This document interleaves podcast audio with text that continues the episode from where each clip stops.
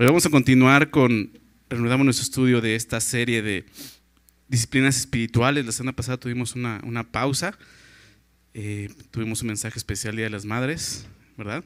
Pero hoy vamos a continuar con el estudio de disciplinas espirituales. Vamos a ver la siguiente disciplina, que es el servicio, ¿no? El servicio, el servicio a Dios específicamente, ¿no? Servir a Dios, ¿no? Creo que es algo que, que también es parte de esta disciplina, ¿no? Como al principio te comentaba, Muchas de esas disciplinas realmente ya las estamos practicando, ya las hacemos, ya son comunes para nosotros, pero no entendemos que son realmente cosas en las que tenemos que esforzarnos. ¿no? La disciplina habla de eso, de un esfuerzo, disciplinarte.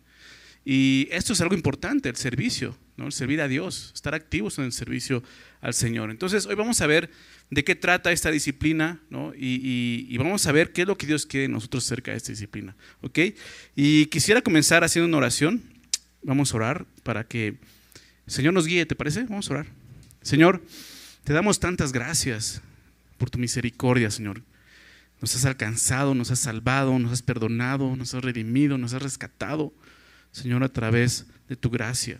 Y sabemos que solo es así, Señor, por medio de la fe. No hay nada que nos podamos hacer, Señor. No es por obras para que nadie se gloríe. Tú has hecho todo por nosotros, Señor. Y nosotros solamente respondemos a toda esa gracia que tú nos has revelado. Y te damos gracias, Señor. Aquí estamos, Señor reconociendo eso y buscando tu rostro, Señor. Conocerte y conocerte cada día más y entender tus propósitos, tus caminos para nosotros aquí en esta tierra, Señor. Por eso te pedimos esta mañana que tú nos hables, que tú nos dirijas a través de este estudio, Señor, que tú hables a nuestros corazones, que tú nos redargullas, Señor, que tú traigas dirección, que traigas paz, que traigas consuelo, si es necesario, en nuestras vidas a través de tu palabra, Señor, esta mañana. Por favor, Señor, sabemos que eres tú el que está con nosotros y el que inspiró estas palabras y el que nos las enseña. Lo pedimos en el nombre de Jesús. Amén. Bien, ¿qué es el servicio? ¿Qué es el servicio? Bien, la palabra que comúnmente se usa en el Nuevo Testamento como para referirse al servicio es la palabra diaconía, ¿no? Diaconía. De, ahí viene la palabra diácono, ¿no? que se usa en español también, diácono, que se habla de un servidor, se refiere al servidor. Pero esta palabra es muy interesante, el origen de esta palabra la raíz de esta palabra probablemente se relaciona con el verbo dioko en griego. Y esta palabra o este verbo dioko significa apresurarse en pos, o sea, perseguir algo. Me explico, o sea, apresurarse en pos de algo, buscar algo, perseguir algo. Y al, pensar en esto y ver lo que eso es el servicio, pues toma un, este, significado diferente para nosotros, ¿verdad? El servicio a Dios es algo que el cristiano debe de estar persiguiendo, si quieres verlo de esta manera. Es algo que no debemos estar haciendo ya. Por eso lo incluyo en estas disciplinas espirituales que tenemos que estar nosotros practicando, ¿no? Y realmente, ¿qué, es el servicio? Para empezar, ya, entendimos más o menos de qué se trata, pero quiero que lo veamos bíblicamente. ¿Qué es el servicio? Para empezar, el servicio es un llamado. Es un llamado de Dios. Dios nos llama para servirle. El servicio es un, un mandato realmente para el cristiano. Déjame darte una cita, Mateo 4.10. Mateo 4.10. Este pasaje lo hemos visto anteriormente en algunas disciplinas. Es Jesús cuando es tentado por Satanás, ¿recuerdas? Y en el verso 10 Jesús en última tentación responde esto. Entonces Jesús le dijo a Satanás, vete Satanás, porque escrito está, y Jesús está citando la escritura, está citando el libro de Deuteronomio, donde en dos ocasiones menciona esto, pero menciona en el capítulo 6 de Deuteronomio esto, al Señor tu Dios adorarás y a Él solo servirás. ¿Te das cuenta? Eso se convierte en un mandato para todo hijo de Dios. Servir a Dios. A Él solo servirás. ¿Por qué? ¿Por qué dice a Él solo servirás? ¿Por qué no dice tienes que servir a Dios? Dice a Él solo servirás. ¿Por qué? Porque realmente nos estamos sirviendo a alguien. Todo el tiempo estamos sirviendo a alguien. ¿Ok? Aún como hijos de Dios estamos sirviendo a alguien. Y si no es a Dios, está sirviendo a alguna otra cosa. Esto está muy vinculado con la adoración. ¿Recuerdas cuando estudiamos la adoración como una disciplina espiritual? Está muy vinculado porque es parte de nuestra adoración el servicio a Dios. ¿ok? Te decía en un principio que también muchas de estas disciplinas están muy vinculadas, ¿verdad? Y está vinculado con la adoración, pero es muy similar. Tú estás el día adorando algo y estás sirviendo a alguien o algo, ¿ok? Ya sea a tu pecado, ¿no? Ya sea este, a tu trabajo, a tu familia, a tu dinero, a tus bienes, ¿verdad? Vemos eso en adoración, pero estás sirviendo algo o a Dios, ¿ok? Jesús lo dijo de esta manera, no puedes servir a dos amos, ¿recuerdas? O sirves a Dios o a las riquezas, ¿verdad? Entonces, es eso, es parte de nuestra adoración. Por eso dice, al Señor tu Dios adorarás y a Él solo servirás. O sea, da por hecho que estamos sirviéndole algo. Pero Él quiere que solo sirvamos a Dios. Entonces, esto es un mandato de Dios, pero te decía que también es, es un llamado, es un llamado de Dios. El servicio a Dios es un llamado que comienza con la salvación. Dios nos rescata precisamente para esto, para servirle. Me recuerda mucho la historia del Éxodo. ¿Si has estudiado Éxodo? El, Éxodo del, del, pueblo de Israel, cuando Dios saca a Israel de Egipto de la esclavitud. Lo saca y muy enfático, muchas veces, pones atención, lo dice, los voy a rescatar para que me sirvan. El propósito es ese, para que me sirvan. Israel se olvidó de eso. Nosotros no tenemos que olvidar eso, no tenemos que olvidarnos de eso. Dios nos rescata para que, para que le sirvamos, precisamente. Y no es que, ay, pues qué mala onda Dios que nos quiere como sirvientes. No, es que Dios nos creó para eso. Ahí es donde encontramos plenitud en nuestras vidas, en servir a Dios, en conocer a Dios y servirle. Encontramos gozo, plenitud. Para eso fuimos hechos. ¿Ok? Entonces, Dios nos llama a través de, la salvación para poder servirle. Cada cristiano ha sido llamado por Dios a su servicio. Acompáñame a Romanos. Vamos a empezar con Romanos. Vamos a ver nuevamente muchas citas el día de hoy. Entonces, algunas solamente apúntalas. Te voy a decir cuáles apuntes. Las que sean necesarias te voy a pedir que me acompañes. Aquí sí, acompáñame a Romanos. Romanos capítulo 6. Romanos 6. Vemos esto. En el verso, verso 16. Romanos 6, 16. Dice así, ¿no sabéis que si os sometéis a alguien como esclavo para obedecerle, sois esclavos de aquel a quien obedecéis? Sea del pecado para muerte, o sea, de la obediencia para justicia. Está diciendo, o sea, si tú te sometes a alguien para obedecerlo, estás siendo su siervo, su esclavo. Ya sea el pecado o a la justicia. O sea, aquí no hay, no hay otro, otro servicio. Estás sirviendo al pecado, el pecado o estás sirviendo a la justicia. Pero dice verso 17, pero gracias a Dios que aunque erais esclavos del pecado, éramos esclavos del pecado. ¿Estás de acuerdo? Lo que dice la Biblia, Efesios 2. Estábamos muertos en delitos y pecados, éramos esclavos del pecado. Necesitábamos un libertador, alguien que nos salvara de esa condición. Y dice, pero gracias a Dios que aunque erais esclavos del pecado, habéis obedecido de corazón aquella forma de doctrina a la cual fuisteis entregados, hablando del Evangelio de Jesucristo. El creer el sacrificio de Jesús en la cruz por nosotros. Jesús vino a morir para pagar un precio, pecado. Porque la Biblia dice que la paga del pecado es muerte y una muerte eterna. Jesús vino a morir en la cruz para pagar esa, esa condena y darnos salvación y libertad. ¿Para qué? Para servir a Dios. Porque antes no teníamos la libertad para servir a Dios, servíamos a nuestro pecado. Porque éramos esclavos, Él era nuestro amo. Pero por eso dice, explica esto, pero gracias a Dios que aunque eras esclavos, habéis obedecido de corazón aquella forma de doctrina a la cual fuisteis entregados. Al obedecer el Evangelio, ¿de qué forma? Al creer en Él de corazón, depositar tu vida en Él, en lo que es el Evangelio, dice, fuimos rescatados. Fíjate lo que dice el verso 18, y aquí es donde quiero llegar. Y libertados del pecado, viniste a ser qué cosa? Siervos. Siervos de la justicia, ¿se dan cuenta? Es un llamado. Cuando Dios revela la salvación a una persona a través del Evangelio, le está invitando a ser su servidor, a ser su siervo. Sí, a ser parte del reino, pero en el reino hay un rey, hay un amo. A Jesús lo, lo, vemos como el Señor, ¿verdad? Lo conocemos como el Señor Jesucristo. Y eso habla de que la palabra Señor en griego es curios, que significa amo. No solamente es, Señor, ¿verdad? Aquí, como que pierde sentido. En inglés, por ejemplo, es Lord. Se entiende mejor. Bueno, o sea, ¿no? El mister es una cosa y Lord es otra cosa, ¿ok? Aquí es Señor y Señor, pero es realmente amo su señorío, es someterte al señorío de Jesucristo. Y al hacerlo nos hacemos siervos. Entonces, el, Evangelio realmente es una invitación a esto, a servir a Dios, dejar de servir al pecado y comenzar a servir a Dios. Fíjate lo que Pablo escribió acerca de los tesalonicenses. Si quieres, anota esa cita. Primera Tesalonicenses, verso, eh, capítulo 1, verso 9. Primera Tesalonicenses 1, 9. Pablo está explicando cómo, eh, los tesalonicenses habían recibido el Evangelio y habían creído en Dios. ¿De qué manera? Fíjate lo que dice verso 9. Porque ellos mismos cuentan de nosotros la manera en que nos recibisteis. Fíjate lo que dice. Y cómo os convertisteis de los ídolos a Dios. ¿Te das cuenta? Sirviendo a otros ídolos, ahora sirves a Dios. Se han convertido de los ídolos a Dios para qué? Para servir al Dios vivo y verdadero. Si no estás sirviendo al Dios vivo y verdadero, estás sirviendo al engaño, a la mentira, ¿te das cuenta? Entonces aquí nos está diciendo esto, cuando Dios le presenta el Evangelio a alguien, le está invitando a ser su siervo, dejar de servir al pecado y ahora servir a la justicia, como vemos en Romanos. Y una de las evidencias más claras de que una persona en verdad ha comprendido y ha creído el Evangelio de Jesucristo, ha pasado de muerte a vida, es, es un sincero deseo de servir a Dios.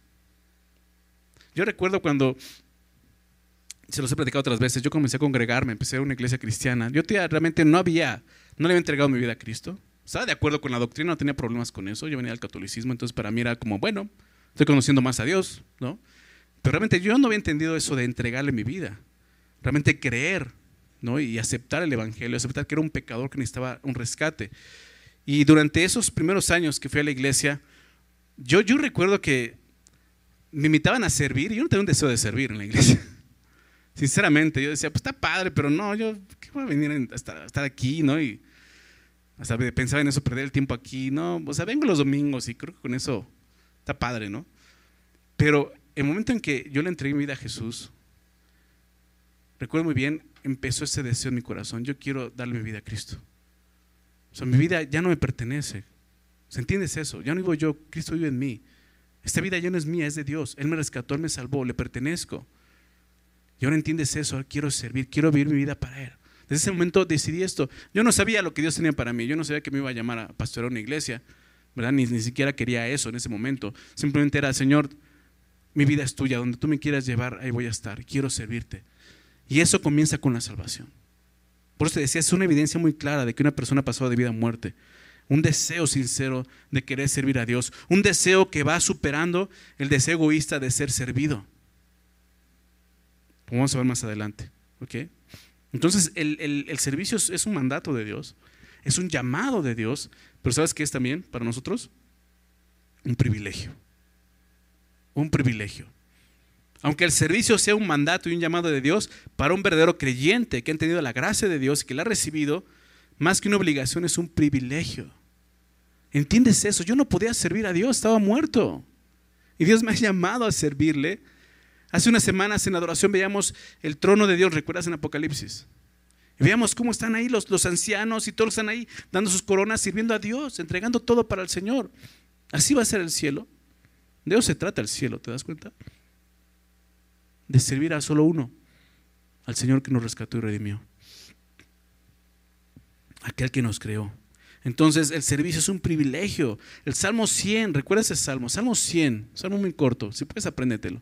Salmo 100, comienza diciendo esto, cantad alegres a Dios, ¿recuerdas? Habitantes de toda la tierra, no los cristianos solamente.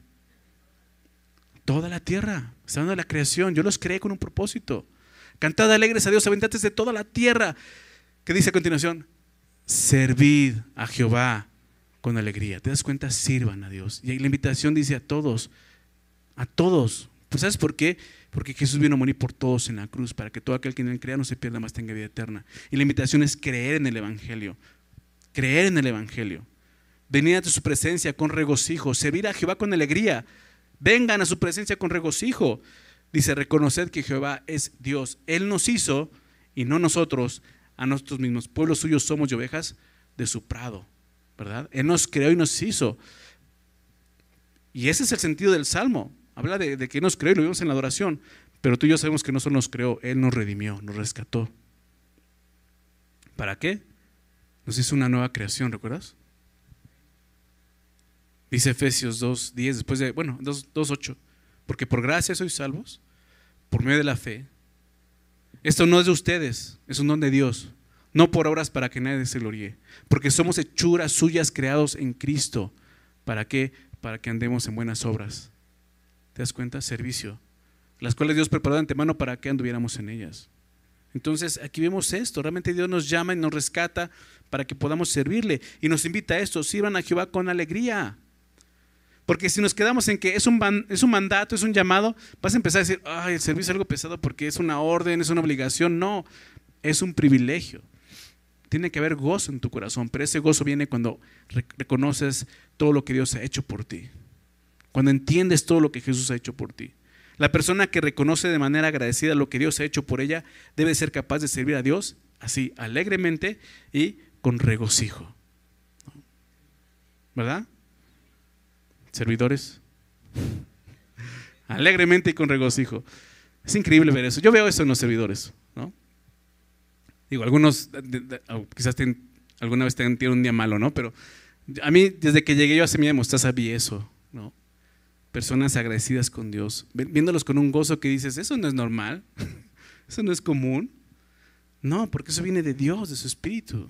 Es la alegría que trae el ser salvo, ¿te das cuenta? El gozo de la salvación, dice eh, David, ¿no? Entonces, después de, de poder considerar y recordar todo lo que Dios ha hecho por nosotros, el servicio ya no será una carga, sino realmente va a ser un privilegio.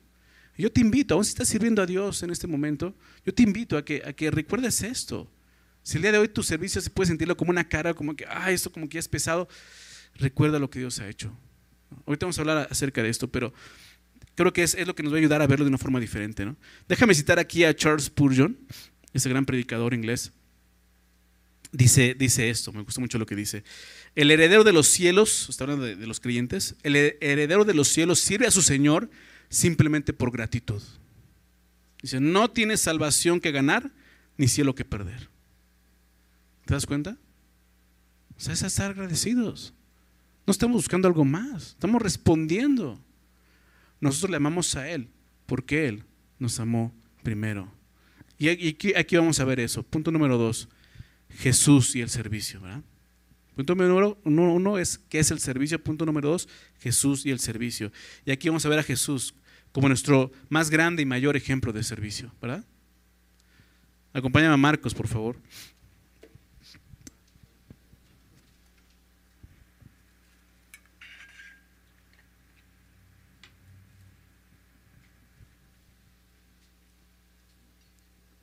Marcos 10.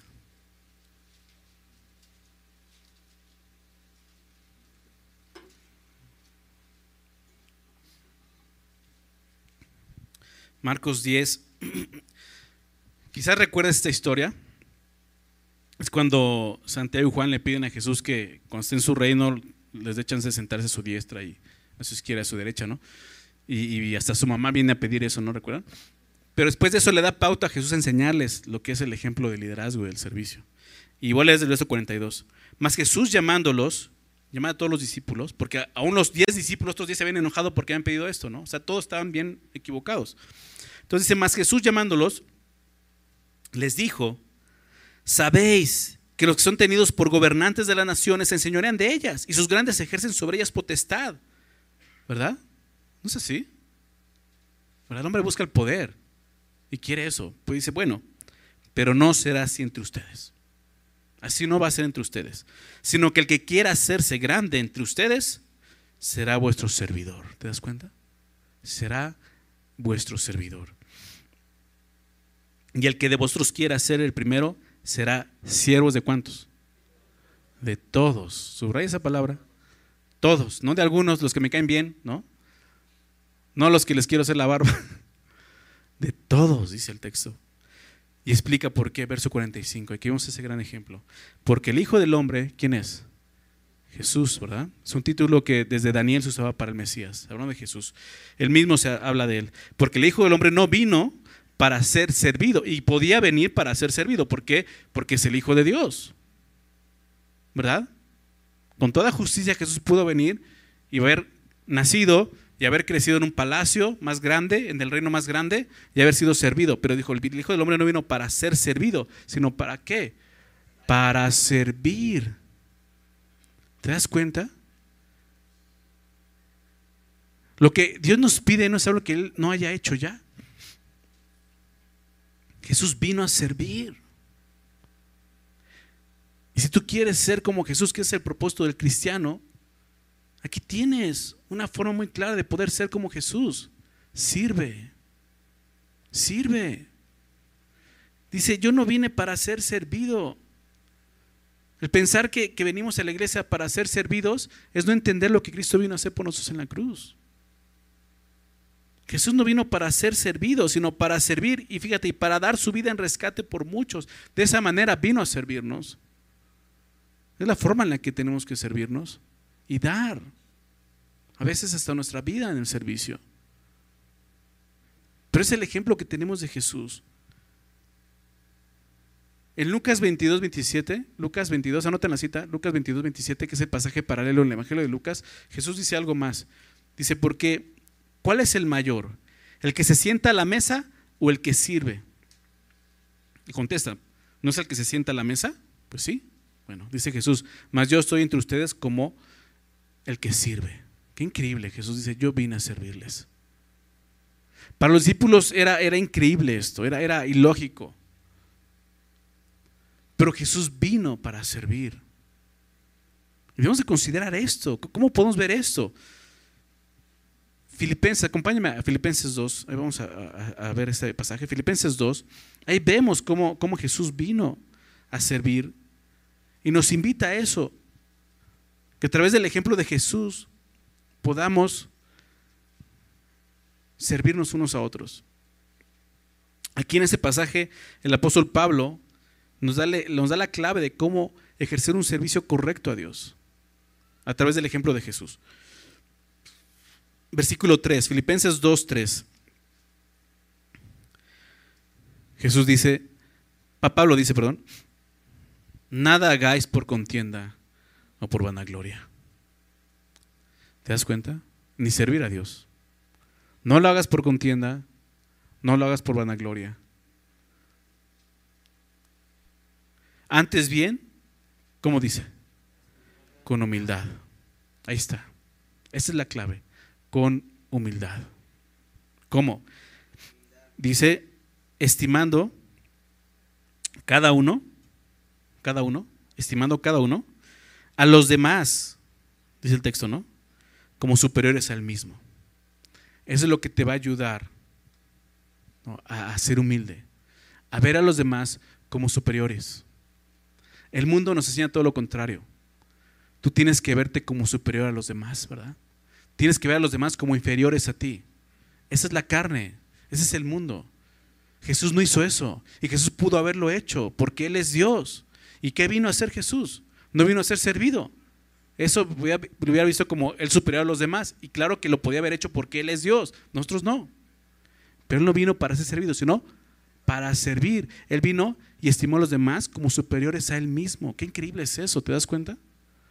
Y esa es la clave para el servicio ver a los demás como superiores. Es tan triste que mucha gente piensa que el servicio te da un estatus o te da un nivel superior. Es todo lo contrario. El servicio no es eso. El que quiera ser el mayor tiene que ser el siervo de todos, ¿recuerdas? Yo lo que vemos aquí, fíjate lo que dice a continuación. No mirando cada uno por lo suyo propio. No mirando cada uno por lo suyo propio. Jesús lo dijo de esta manera, el que quiere venir pos de mí, nieguese a sí mismo. Deje de mirar cada uno por lo suyo propio. Nieguese a sí mismo, tome su cruz y sígame. No mirando cada uno por lo suyo propio, sino cada cual también por lo de los otros. Poder servirnos. El gran obstáculo para el servicio somos nosotros mismos. El querer que nos sirvan. Cuando vemos a los demás como superiores, podemos servirles de una forma mucho más clara y sobre todo correcta, con la actitud correcta que es la humildad. Dice el verso 5, y aquí está la exhortación, haya pues en ustedes ese sentir que hubo también en Cristo Jesús. ¿Cuál es ese sentir de Cristo Jesús? El humillarse. De eso está hablando. Haya pues en ustedes el sentir que hubo en Cristo Jesús, el cual, siendo en forma de Dios, no estimó al ser igual a Dios como cosa que aferrarse. Jesús dijo, yo no vine para ser servido. Y podía venir a ser servido, lo que te decía. Aquí lo está diciendo. Él no estimó, él no dijo, soy, yo soy Dios, yo no voy a ir a, servir a esa bola de pecadores. ¿Se me explicó? O sea, él no se aferró a eso. ¿Qué fue lo que hizo Jesús? Sino que se despojó a sí mismo. Tomando forma de qué? Como dice ahí tu Biblia. Tomando forma de siervo. Subraya eso. Tomando forma de siervo, hecho semejante a los hombres. Eso ya fue una humillación muy grande. Te lo he dicho otras veces, el simple hecho de que Jesús se levantara de su trono, ya era una humillación para venir a la tierra, ya era una humillación, dejar su lugar de gloria. Venir a esta tierra y tomar una forma, como dice el texto, hecho semejante a los hombres, tomar un cuerpo humano, no llegar ya como un hombre, sino nacer en el vientre de una mujer, pasar nueve meses ahí adentro, nacer, experimentar todo lo que es un parto y crecer en esa condición y con todo el dolor, el sufrimiento que produce el pecado, sin pecar, obviamente por eso es semejante a los hombres. Siempre que habla de semejanza a los hombres, este, lo, lo, vimos en hebreo, está hablando de que igual pero sin pecado. En él no hubo pecado. Entonces dice, hecho semejante a los hombres y estando en la condición de hombre, ¿qué hizo Jesús? Se humilló a sí mismo Los, discípulos querían que él ya después de su ministerio derrotara al emperador y, su reino fuera terrenal, ¿te acuerdas? Pero él dice, no, yo no vine a eso. Se humilló a sí mismo, haciéndose obediente hasta dónde? Hasta la muerte. ¿Y qué muerte? Y la muerte de cruz. Muriendo en la cruz por nosotros, sirviéndonos de esa manera. Jesús nos ha servido de esta manera. ¿Cómo crees que Tú y yo tenemos que responder a eso. Entregándole nuestra vida. Sirviéndole. Y el apóstol Pablo nos está diciendo, haya pues en ustedes ese sentir que hubo en Cristo Jesús. Nada hagáis por contienda, por vanagloria, antes bien con humildad, estimando cada uno a los demás como superiores al mismo. Eso fue lo que hizo Jesús. No, no mirando cada uno por lo suyo propio, sino cada cual también por lo de los otros. Eso es el servicio. Y así vemos a Jesús sirviéndonos. Entonces, en la disciplina del servicio, Dios, Dios no busca solo, solo, digamos así, un trabajo bien hecho. Él busca un servicio en humildad, como vemos aquí. ¿Verdad? Porque muchos son los que hacen un buen trabajo en el servicio, pero su actitud no es buena. Jesús quiere que le sirvamos correctamente, con una actitud correcta, en humildad llevándonos a ser como Él mismo, como Cristo. Jesús, acompáñame a Juan, por favor, Juan 13. Quizás recuerda este pasaje, Juan 13. Ese texto que nos habla de ese, esa noche cuando Jesús está, va a ser entregado, está con sus discípulos en el aposento alto. Y Jesús hace, después de haber cenado, hace algo, algo asombroso. ¿Recuerdas? Lava los pies de los discípulos. ¿Recuerdas la historia? Espero que la conozcas. Jesús dice que deja su manto, se, se amarra una toalla, toma un, este, un pocillo y se pone a lavar los pies de los discípulos. los discípulos están impactados porque esa labor era, era la que hacía el siervo más bajo de la casa, lavar los pies de la gente. Obviamente en ese momento este, la gente andaba en, en terracería, o sea, no había pavimento. Tú sabes lo que es eso, ¿no? O sea, unas semanas atrás estamos llenos de tierra aquí por quitar el pavimento de aquí afuera, ¿no? imagínate, y, con sandalias, pues todos andaban bien sucios de los pies, ¿no? Era común que cuando sentaran a comer, había un, servidor o un siervo que lavaba los pies de todos. Y lo increíble es que Jesús empieza a lavar los pies de ellos. Y más increíble es que ninguno de ellos se paró antes de Jesús a lavar los pies. ¿Verdad? Pero Jesús le está enseñando algo y lava los pies de ellos. Y fíjate lo que dice más adelante en el verso 12, Juan 13, 12. Así que después que les hubo lavado los pies, tomó su manto, volvió a la mesa y les dijo, ¿sabéis lo que os he, hecho? Esto, esto es, si lo vemos, es un símbolo de lo que Jesús vino a hacer en la cruz. Vino a servirnos de esta manera. Se quitó su manto, como vimos en, en, en Filipenses, despojó de sí mismo, vino a esta tierra, nos sirvió muriendo en la cruz por nosotros, pero Él regresó por eso dice el texto, después que hubo lavado los pies, tomó su manto. Y así Jesús regresó a su lugar, porque Él resucitó de los muertos. ¿Estás de acuerdo? Y Él vive. Y Él vino a servirnos. Dice, Él regresó, tomó su manto, volvió a la mesa y les dijo, ¿sabe lo que os he hecho? Dice, ustedes me llaman maestro y señor. Y dice Jesús, y dicen bien porque lo soy. O sea, no están equivocados, sí. Soy su señor y soy el maestro, pero creo que no han entendido exactamente qué significa eso.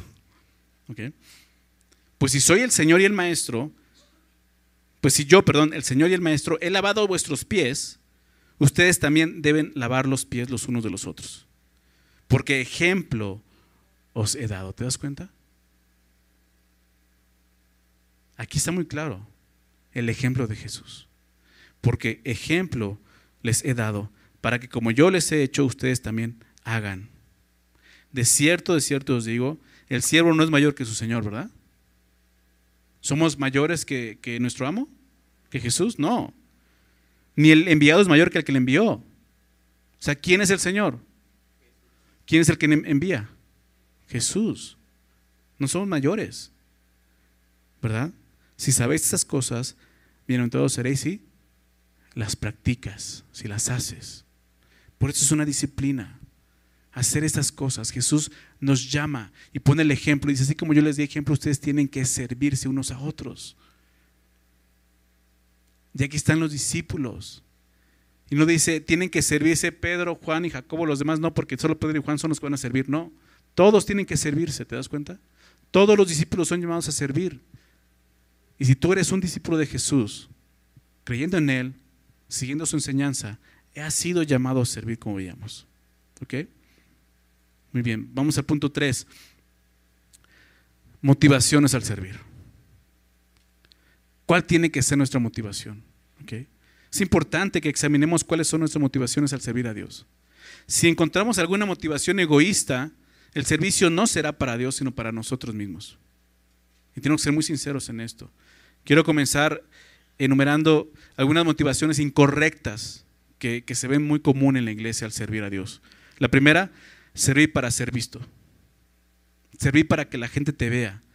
Si eres por, porque quieres ganar reputación, un lugar, quieres que te aplaudan, sucede. Pero Jesús dijo esto en Mateo 6.1, anótalo, Mateo 6.1. Jesús dijo, guardaos de hacer, de hacer vuestra justicia delante de los hombres, para ser vistos de ellos. De otra manera no tendréis recompensa de vuestro Padre que está en los cielos, ¿te das cuenta? Y en ese texto, si conoces el Sermón del Monte, Jesús lo menciona tres veces. Cuando habla de la limosna, de la oración, del ayuno, dice, todos los que lo hacen para los hombres ya recibieron su recompensa. Ya fueron vistos. ¿Te das cuenta? No estás sirviendo a Dios, estás sirviendo a los hombres. Dios no te va a recompensar por lo que estás haciendo. Número dos, otro error, otra motivación errónea para servir es servir para ganar el favor de Dios. Pensar que el servicio puede hacerte más acepto ante Dios. Es que si sirvo voy a estar más, Dios me va, me va a recibir más, me va a amar más. Esta motivación ignora lo que el Evangelio ha hecho por nosotros. Dios no te va a, no te va a amar más ni menos por lo que hagas o no hagas. ¿Ok? Dice Efesios 1.6, quiero recordarte esto, Efesios 1.6 dice, hablando de lo que Dios ha hecho para la alabanza de su gloria, dice, con la cual nos hizo aceptos en el amado. Dios te ha aceptado a través de Jesucristo. Tú no puedes hacer algo más para que Él te acepte porque no es por obras, ¿te das cuenta? Entonces no puedes servir a Dios pensando que eso te va a ayudar a ser más acepto delante de Dios, que vas a ganar más el favor de Dios. No, Dios te ama simplemente porque porque te ha amado a través de Jesucristo. Eres acepto en el amado, recuerda esto. Y número tres, otra motivación errónea para servir es para quitar la culpa qué me refiero? Cuando buscas en el servicio sosegar ese sentimiento de culpa por tu pecado. Obviamente estoy hablando de alguien que está viendo en pecado. Y dices, bueno, voy a servir a Dios para que entonces, o sea, no, no, no dejes el pecado, pero sirves a Dios como para tratar de, de sosegar eso. La culpa, la culpa no se elimina sirviendo a Dios. La culpa se quita confesando y arrepintiéndote de nuestros, de nuestros pecados. Ya lo vimos también como una práctica, ¿verdad? La culpa no se quita en el servicio, se quita en el arrepentimiento. No somos salvos sirviendo, ¿ok? Somos salvos para servir a Dios. Lo que vimos al principio. Dios nos llama en la salvación para que le sirvamos. El servicio no es buscar agradar a Dios, buscar quitar la culpa, buscar, o sea, no, se trata de simplemente servir porque Él ya nos ha amado, ¿ok? Entonces ahora vamos a ver las motivaciones correctas al servir a Dios. Y, y creo que hay dos principales las cuales debemos de considerar. La primera, servir para la gloria de Dios. No es por otra cosa. No buscamos la gloria de otra persona más que la de Dios. Servimos para su gloria. Dios nos creó y nos hizo y no solo nos redimió, nos rescató para su gloria. Cosas que ya hemos aprendido. Se trata de eso. Dice Pablo a los Corintios, 1 Corintios 10, verso 31, anota la cita. 1 Corintios 10, 31, dice Pablo, si pues coméis o bebéis o hacer otra cosa, Cualquier cosa, servir. Hacerlo todo para la gloria de Dios, ¿recuerdas? Haz todo para la gloria de Dios. Y el servicio obviamente tiene que ser para la gloria de Dios. Es necesario examinar nuestras motivaciones al servir. Es necesario examinarnos. Solo la gloria de Dios es la que los cristianos debemos de buscar. Ninguna otra gloria. Y eso debe ser muy evidente en nuestro servicio. ¿Ok? El servicio a Dios no es un pasatiempo. El servicio a Dios debe ser una prioridad para nosotros, porque se trata de su gloria. Y el segundo motivo correcto que veo para servir a Dios es este, servir por amor. Servir por amor. A Jesús le preguntaron un día, ¿cuál es el más grande mandamiento? ¿Recuerdas? Y Jesús dijo, el primero es este, amarás al Señor con todo tu corazón, con toda tu mente, con todas tus fuerzas. Y el segundo similar, amar a tu prójimo como a ti mismo. ¿Te das cuenta? Amarnos, amar a Dios y amarnos. Acompáñame a Gálatas. Quiero que veamos esto en Gálatas.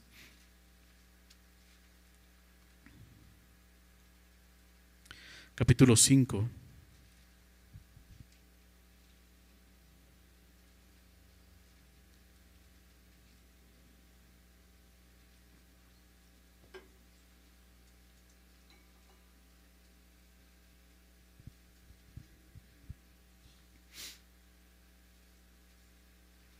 Verso 13, en Gálatas 5, 13 dice, porque vosotros, hermanos, o sea, creyentes, ¿no?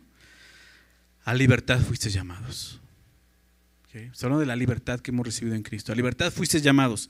Solamente dice que no uséis la libertad como ocasión para la carne. O sea, esa libertad que Dios te ha dado no es para que sirvas a la carne, como vimos en Romano. Antes servías a la carne, ahora sirves a la justicia. Antes servías al pecado, ahora sirves a la justicia. No uses esta libertad para entonces decir, bueno, si Jesús ya murió por mis pecados, yo puedo seguir viendo en pecado. Al fin de eso no va a cambiar. Ya me dijiste que Él me ama. Y no va a cambiar solo por mí, porque Él ve a Jesús en mí, porque yo ya creí en Él. Entonces yo puedo vivir como yo quiera. Hey, ten cuidado, porque ese pensamiento no viene de una persona renovada. No viene de una mente que ha recibido el Evangelio. Entonces quizás ni siquiera has creído realmente en Jesús. Entonces Pablo dice esto, nada más que no uses esta libertad como ocasión para la carne, sino, ¿cómo tenemos que usar la libertad que Dios nos dio? Sino servíos por amor los unos a los otros. Es el llamado, sírvanse por amor. Ahí está la razón y motivo, por amor los unos a los otros. Porque toda la ley, en esa sola palabra se cumple. Amarás a tu prójimo como a ti mismo. ¿Quieres cumplir toda la ley de Dios? ¿Eres los que les gusta seguir la ley de Dios? Dice, cumplan esto ama a tu prójimo como a ti mismo. Ahí la vas a cumplir. ¿Verdad? Pero si os mordéis y os coméis unos a otros, mira que también os consumáis unos a otros. Qué fuerte, ¿no? Muchas iglesias se ven así. No hay amor. El servicio no es correcto, no es movido por, lo, por el amor. Entre ellos hay, hay murmuración, calumnias, chismes. Qué triste ver eso en una iglesia. Y sobre todo en el cuerpo de servidores. Aquí dice, sírvanse por amor los unos a los otros. Dice más adelante en el capítulo 6, solamente déjame leer esto, el verso 2, lleva los unos las cargas de los otros y cumplid así la ley de Cristo. ¿Cuál es la ley de Cristo? Lo que acabamos de leer.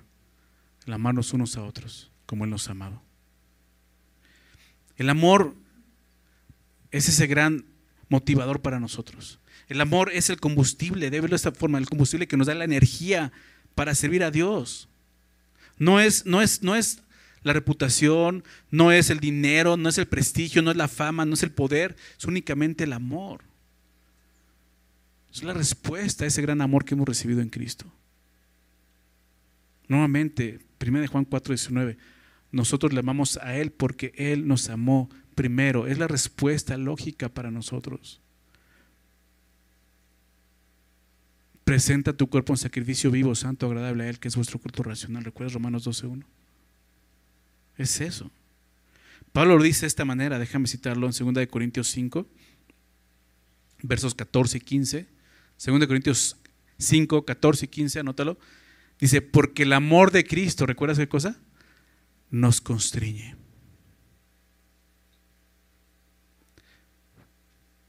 Porque el amor de Cristo nos constriñe. ¿Sabes qué significa esa palabra constreñir? Se oye rara, ¿va? Significa empujar, apretar. Quiere decir que el amor nos toma y nos lleva a hacer algo.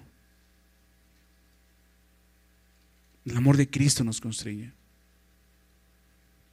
¿Alguna vez has estado en el metro de la Ciudad de México ahí en Pino Suárez a la hora pico? ¿O en Tacuaya? Donde de repente la multitud te constriñe. Y tú dices, aquí bajo y no, no vas a bajar aquí. O no, no bajo aquí y te baja, ¿no? O sea, ya eres llevado por... Haz de cuenta, es el amor, te toma y te lleva, te impulsa. Está diciendo Pablo, el amor de Cristo nos constriñe. Pensando esto, y eso es lo que tenemos que pensar nuestra mente. Ten cuidado con tu mente, porque esta es la motivación, pensando esto. Que si uno murió por todos, ¿es que está hablando? ¿De quién habla aquí? De Jesús. Que si uno murió por todos, luego todos murieron. Ese es el resultado. Ya no vivo para mí, vivo para Él. Y por todos murió para que los que viven ya no vivan para sí, sino para aquel que murió y resucitó por ellos. Es el Evangelio lo que nos va a llevar a vivir correctamente y servir correctamente a Dios. Pensando en esto. ¿Ok? Por último, quiero que veamos, último punto, dones espirituales. ¿Sabías que la Biblia habla de dones espirituales? Se habla de, dones, regalos que Dios nos ha dado para poder servirle. Quiero que, veamos rápidamente esto.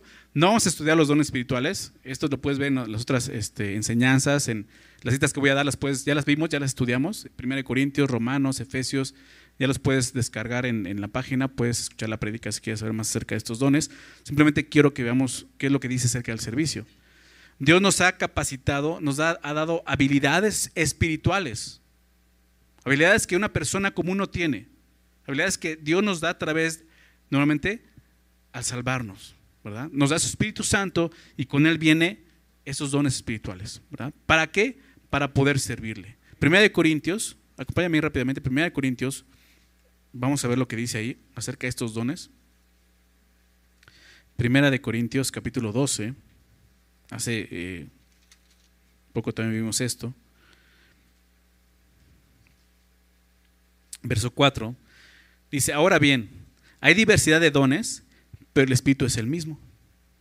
Y hay diversidad de ministerios, pero el Señor es el mismo. Y hay diversidad de operaciones, pero Dios que hace todas las cosas en todo, en todos es el mismo. Y habla de tres tipos de, dones, digámoslo así, o de regalos que Dios nos ha dado. Primeramente los dones del Espíritu. La palabra don es, es, es este charis o caris. Después vienen los ministerios, que los vamos a ver ahorita, y luego vienen las operaciones, son energemas. Y aquí en este capítulo empieza a hablar de las operaciones, la forma en que operan los dones del Espíritu, que son Dios, cosas que Dios nos ha dado. Dice, pero cada uno les dada, y aquí vemos algo importante, a cada uno. O sea, nadie queda fuera de esto. A cada uno de los creyentes, obviamente, de los que han recibido a Cristo, los que son la iglesia, a cada uno le ha sido dada la manifestación del Espíritu para provecho. Nadie se ha quedado sin ningún don todos los creyentes hemos recibido, en la hora de nuestra, de nuestra salvación, conversión, hemos recibido un don del Espíritu para provecho, porque esta es dada por el Espíritu palabra de sabiduría, a otro palabra de ciencia según el mismo Espíritu, a otro fe por el mismo Espíritu, y a otro dones de sanidades por el mismo Espíritu, a otros el hacer milagros, a otro profecía, a otros discernimiento de espíritus, a otros diversos géneros de lenguas y a otro interpretación de lenguas. Pero todas estas cosas las hace uno y el mismo espíritu, repartiendo cada uno en particular, ¿cómo? Como Él quiere. Es Dios quien nos ha dado esas habilidades, no de acuerdo a nuestro deseo, a nuestra capacidad, sino de acuerdo a su soberanía, su sabiduría, ¿te das cuenta? Es lo que está diciendo aquí, de acuerdo a como Él quiere. Entonces lo que vemos aquí en primer lugar es que tú y yo hemos recibido una habilidad espiritual para servir a Dios. ¿Ok?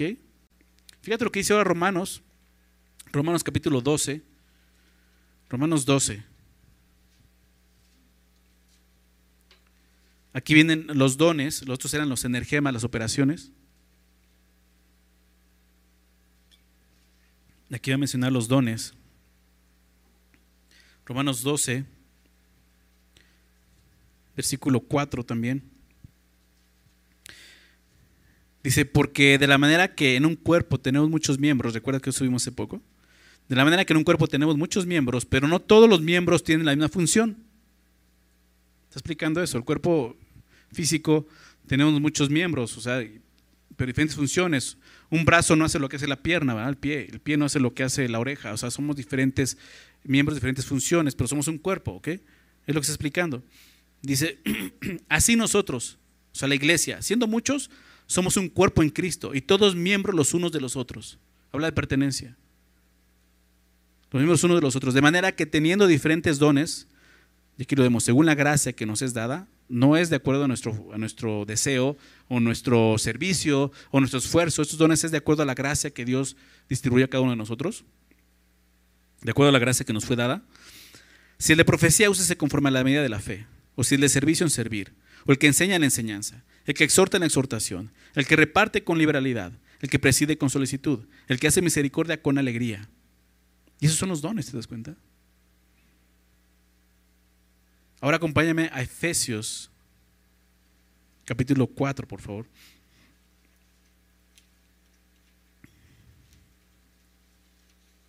Efesios 4, versículo 11. Está hablando de Jesús, ¿no? viene hablando de, citando la escritura y diciendo que subiendo al alto llevó cautiva la cautividad y dio dones a los hombres. Está de Jesús. Y dice verso 11, y él mismo constituyó a unos apóstoles, a otros profetas, a otros evangelistas, a otros pastores y maestros. Y eso es lo que se conoce como los ministerios, las áreas de servicio, espiritualmente hablando en la iglesia. ¿Okay? O sea, hay otros servicios que, claro, todo es espiritual, pero aquí es donde Dios ha provisto unos dones en particular. Y es un ministerio en particular. Cada uno de nosotros hemos recibido también uno de esos ministerios. Es lo que Dios nos ha dado. Pero ve lo que dice, ¿cuál es el propósito? ¿Cuál es el fin? Versículo 12. A fin de perfeccionar. La palabra perfeccionar habla de, de capacitar, completar perfeccionar a los santos. ¿Quiénes son los santos? Nosotros, la iglesia. De perfeccionar a los santos. ¿Para qué? ¿Para que sean servidos? Para la obra del ministerio. La palabra ministerio es diaconía, servicio. Está diciendo, la idea es que otros capaciten a otros para servir. Los que están sirviendo puedan capacitar a otros para seguir sirviendo. O sea, de eso se trata de que la iglesia sea, sea un cuerpo que está sirviéndose y que está sirviendo a Dios. O sea, Dios ha levantado personas en la iglesia. Dios ha capacitado personas en su iglesia para poder servirte, pero para que tú también puedas servir a otros. Es lo que está diciendo aquí, a fin de que, a fin de perfeccionar a los santos para la obra del ministerio, para la edificación del cuerpo de Cristo para que el cuerpo de Cristo sea edificado y pueda crecer y madurar sano. Fíjate lo que dice a continuación, hasta que todos lleguemos a la unidad de la fe y del conocimiento del Hijo de Dios, a un varón perfecto, a la medida de la estatura de la plenitud de quién? De Cristo. Se trata de que seamos más como Jesús. Y te lo decía hace rato, una manera muy clara de ser como Jesús es servirnos unos a otros, porque eso fue lo que Jesús vino a hacer. Y es lo que vemos aquí. Todas las, las capacidades que Dios nos ha dado y las habilidades espirituales son para servirle. Si, si, si para Dios no fuera necesario el servicio, ¿qué sentido tendría que Él nos haya dado las extraordinarias capacidades espirituales a las que llamamos dones? ¿Sí me explico? Si Dios nos está dando esos dones es para que nos sirvamos. Sea, es un llamado para todos como iglesia servir a Dios. Claro, puedes servir dentro del cuerpo aquí en, la iglesia, y, siempre hace falta servidores, pero también Dios te puede llamar a servir fuera de la iglesia, en el sentido de a lo mejor ser evangelista, estar predicando el evangelio. Quizás por el tiempo no puede estar aquí, pero puede servir orando por la iglesia, orando, o sea, hacer un ministerio de oración. O sea, puede estar en tu casa sirviendo a Dios, predicando el evangelio a otros, etc. Pero creo que es importante que estemos activos en el servicio del Señor. Dios te ha Fíjate, nos ha dado capacidades, como decía, extraordinarias para servirle. Sería un total desperdicio que no sirvamos a Dios. Dios ha capacitado a cada uno de sus hijos para la obra del ministerio, o sea, para servirnos unos a otros y de esa manera servirle a Él. Dios, Dios espera que seamos buenos administradores de lo que Él nos ha dado. ¿Sabías eso? Dios espera eso. Si Dios te ha dado algún don, es para que lo uses. Déjame leer esto, primera de Pedro, capítulo 4. Primera de Pedro 4, versos 10 y 11. Primera de Pedro 4, 10 y 11 dice, cada uno, nuevamente, es muy, muy claro, ¿no? Cada uno, cada cual, cada uno, cada uno, nosotros, cada uno, según el don que ha recibido, o sea, da por hecho, tú tienes un don, cada uno ha recibido un don, ministro a los otros. Pónganlo a servicio de los otros, está diciendo, sirvan a otros. ¿Cómo? ¿Cómo dice? Buenos administradores de la multiforme gracia de Dios. O sea, Dios a través de su gracia te ha dado un don para que tú lo administres, esa forma de administrar esa parte de la gracia que Dios te ha dado. Su multiforme gracia. Si alguno habla, hable conforme a las palabras de Dios. Si alguno ministra, ministre conforme al poder que Dios da. Para que en todo sea Dios, ¿qué cosa? Glorificado. ¿Te das cuenta de la gloria de Dios por Jesucristo? A quien pertenece la gloria y el imperio por los siglos de los siglos. Amén. Es un llamado para todos nosotros. Dios no, no, te rescató y te dio dones espirituales para que estés pasivo, esperando a que te llame a su presencia y sirviendo a otro, no a Él. Ahora, bueno, acerca de esto de los dones, podrías estarte preguntando, entonces, ¿no puedo servir a Dios porque no sé cuáles dones espirituales tengo? No, claro que puedes servir a Dios, aun si nunca habías escuchado sobre los dones espirituales. Si existe realmente un requisito para servir verdaderamente a Dios, ese requisito es haber nacido de nuevo. Ser una persona espiritual. Recordemos que, lo he dicho otras veces, solo las personas espirituales pueden practicar estas disciplinas espirituales. Bueno, otros pueden hacerlas, pero realmente no van a traer gloria a Dios. No van a ser para Dios. Entonces, la realidad es que sí, son muchos los que han servido fielmente a Dios, sin siquiera saber qué dones han recibido de Dios. Pero si puedes descubrir cuáles dones espirituales has recibido, pues mucho mejor. Vas a poder eh, servir mejor a Dios, ¿no? Eso te ayudará a ubicar mejor tu función en el cuerpo de Cristo. De hecho, además del estudio de la palabra, la mejor manera de descubrir y confirmar qué dones tienes a través eh, que, Dios, que Dios te ha dado es a través del servicio. Cuando estás sirviendo a Dios es cuando te empiezas a dar cuenta de los dones que Dios te ha dado. A lo mejor tú dices, yo quisiera servir aquí, y de repente te das cuenta que no, no soy bueno para esto. Pero de repente dices, bueno, esto también me interesa, y llegas y dices, aquí, aquí me siento. O sea, cuando empiezas a servir es cuando empiezas a ubicar también muchas veces esos dones que Dios te ha dado. Entonces, creo que es importante esto. El servicio a Dios puede ser cansado, costoso. Algunos no sirven por eso, porque cuesta. No estoy hablando de dinero, estoy hablando de tiempo, de esfuerzo. Algunos dicen, no, es que no, tendré que dejar esto, tendré que hacer lo otro, tengo que pedir permiso a mi trabajo, tendré que dejar de abrir mi negocio los domingos. No, es costoso, pero está sirviendo a Dios. Cuando lo haces correctamente es una, es una labor gratificante, créemelo. Además, aunque tu servicio pueda verse sin fruto, puedes sentirte un día así, es que yo no veo fruto en mi servicio, y puedas sentir que lo que estoy haciendo es en vano, ¿sabes algo? No lo es. De ninguna manera lo es. Dios, quien es fiel y justo, ha prometido recompensarnos cuando estemos con Él. Es lo que ha prometido Dios, ¿sabías? Hebreos 6:10. Quiero recordarte esta cita. Hebreos 6:10.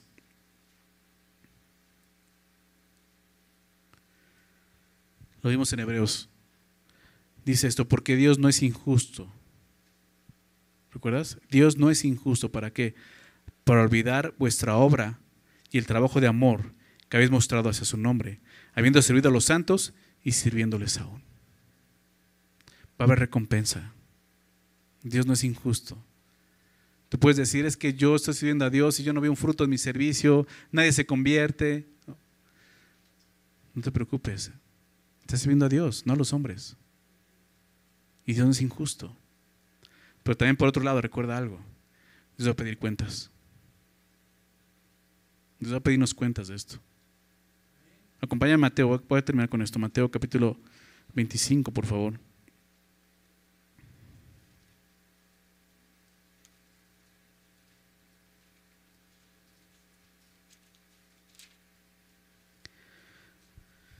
¿Conoces la parábola de los talentos?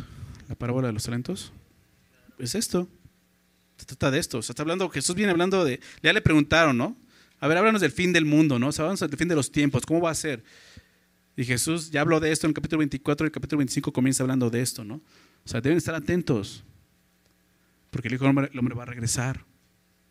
¿Cómo los va a encontrar?